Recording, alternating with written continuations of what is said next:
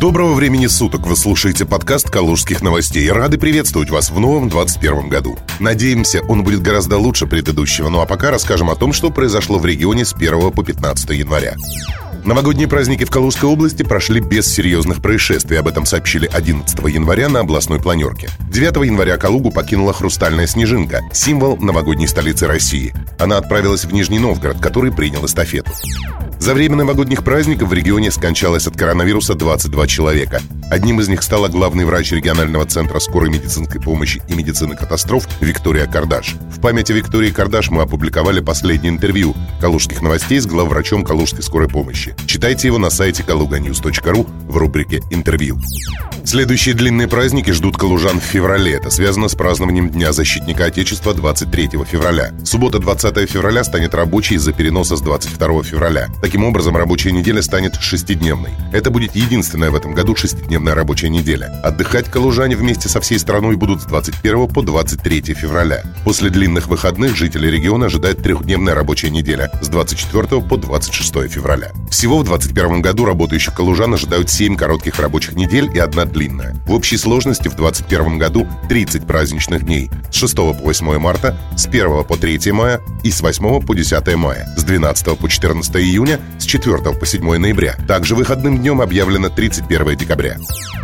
Человеком ушедшего 2020 года по версии калужских новостей стал Владислав Шапша. Мы провели опросы, большинство опрошенных, 40%, отдали свой голос за кандидатуру губернатора. Судя по результатам, калужане рады появлению новой публичной персоны в регионе. Всего в опросе приняли участие около 500 человек.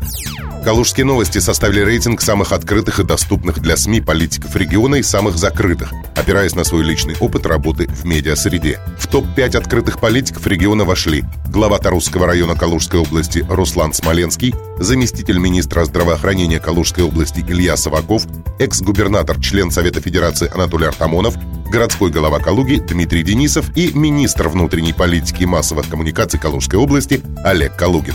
Самыми недоступными для СМИ в 2020 году оказались руководитель Боровской районной администрации Николай Калиничев, экс-кандидат на должность губернатора Калужской области Александр Абросимов, сенатор Александр Савин, лидер калужских коммунистов Марина Костина и глава городского самоуправления города Калуги Юрий Моисеев. Депутат Ефремов устроил пьяное ДТП в Калужской области. 10 января СМИ сообщили о ДТП с участием депутата Людиновской городской думы в центре Людинова Калужской области. После аварии, по информации журналистов, он отказался проходить медосвидетельствование. В сеть попала видеозапись с места происшествия. На ней фигурирует мужчина, в котором людиновцы узнали местного депутата Сергея Ефремова. Поведение мужчины на видео, его речь и скорость реакции в разговоре с сотрудниками полиции вызывают вопросы. Скандал уже вышел на федеральный уровень. Проверку по данному инциденту взял на личный контроль прокурор области Константин Желяков. В Калужской области упала эффективность управления, утверждает агентство АПЕК. Агентство политических и экономических коммуникаций подготовило восьмой рейтинг эффективности управления в субъектах Российской Федерации по итогам 2020 года. Согласно ему, Калужская область получила общий балл 0,701 тысячная против 0,738 тысячных в 2019 году и скатилась со второго места на девятое.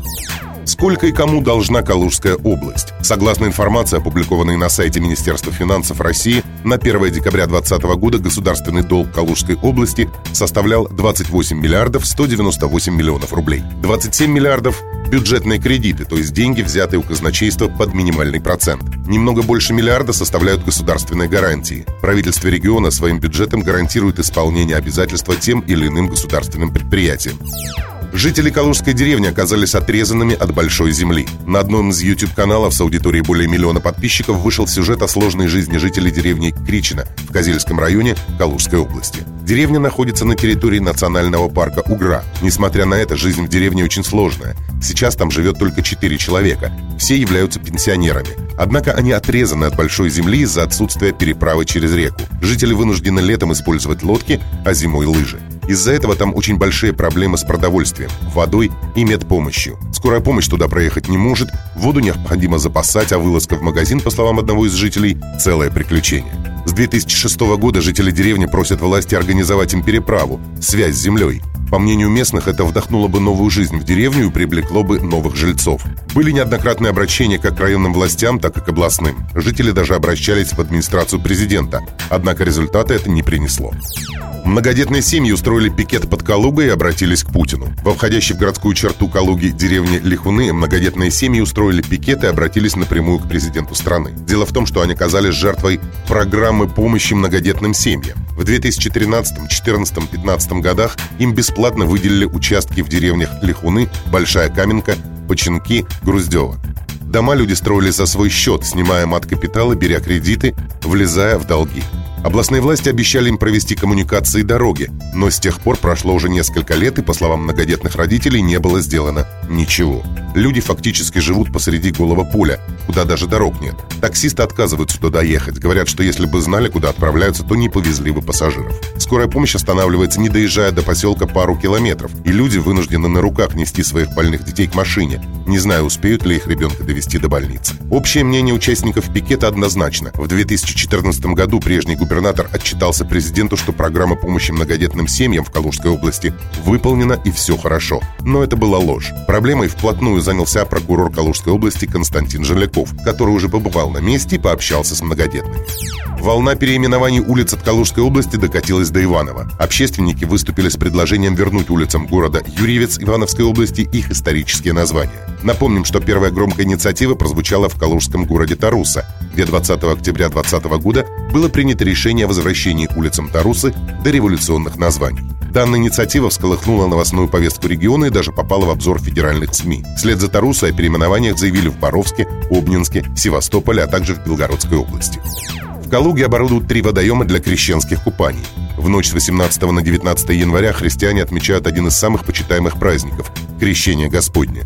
В этот день церковь вспоминает, как Иоанн Предтеча крестил Иисуса Христа в реке Иордан. После богослужений в храмах и освящения воды многие верующие отправляются на крещенские купания – в этом году в Калуге будет оборудовано три места, где верующие калужане смогут окунуться. Ячинское водохранилище, Сероводородное озера, источник в деревне Калюпаново. Также места для крещенских купаний будут организованы в районах области. Десятилетняя калужанка признана самой красивой девочкой России. Десятилетняя Милания Чумакова из Калуги выиграла конкурс «Самая красивая девочка России» сезона 2020 года. Она стала не только лидером в своей возрастной категории, но и абсолютной победительницей всего соревнования, набрав баллов больше, чем какая-либо другая участница. В конкурсе в возрастных номинациях от 0 до 17 лет участвовали 50 214 девочек и девушек со всей России. 54 из них стали победительницами, заняв, соответственно, первое, второе и третье места в своей категории. Кроме того, жюри по сумме баллов выбрало самую красивую девочку. И ей, как мы знаем, стала Милания. В Калужском областном драмтеатре начали раздавать в качестве сувениров паркетные доски 1957 года, оставшиеся после ремонта в театральном фойе. Об этом накануне в соцсетях сообщил директор драмтеатра Александр Кривовичев, автор задумки. По этому паркету ходило много поколений актеров, зрителей, политических деятелей. Даже Пьер Карден ходил по этому паркету. И я думаю, что настоящий театрал захочет получить этот сувенир с автографом работника театра, которого уважает и, возможно, любит, написал Кривовичев на своей странице в Фейсбуке. Чтобы получить сувенир сувенирную дощечку, нужно обратиться в кассу театра и оставить там записку со своим именем и пожеланием, чей автограф вы хотели бы иметь. Читайте также на сайте kaluganews.ru газеты «Калуги», кто ими владеет и на чьи деньги живут. Спецпроект «Калужских новостей» ко Дню печати. Это был подкаст «Калужских новостей». Берегите себя и оставайтесь с нами.